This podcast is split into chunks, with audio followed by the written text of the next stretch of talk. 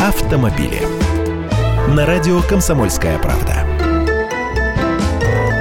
Здравствуйте! По итогам продаж в первые 4 месяца 2017 года в России на каждый новый реализованный в автосалонах автомобиль приходилось 4 проданных подержанных, подсчитал автостат.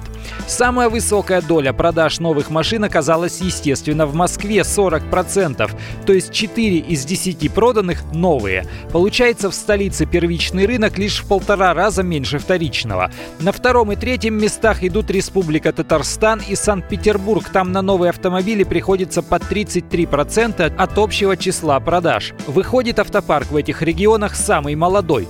Обратная сторона. Самая большая доля вторичного рынка зафиксирована в еврейской автономной области, аж 98% от всех проданных машин.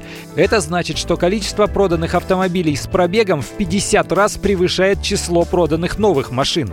Камчатский край и Амурская область где-то рядом с показателями в 97 и 96% соответственно. У них, попросту говоря, идет постоянный обмен шила на мыло. Из рук в руки ходят одни и те же подержанные машины.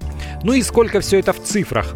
С января по апрель в России купили 1 миллион 600 тысяч единиц подержанных легковых автомобилей и около 452 тысяч новых машин. И рынок в сравнении с прошлым годом пусть потихоньку, но оживает. Я Андрей Гречанников, эксперт «Комсомольской правды». С удовольствием общаюсь с вами в программе «Дави на газ» по будням в 8 утра по московскому времени. Автомобили.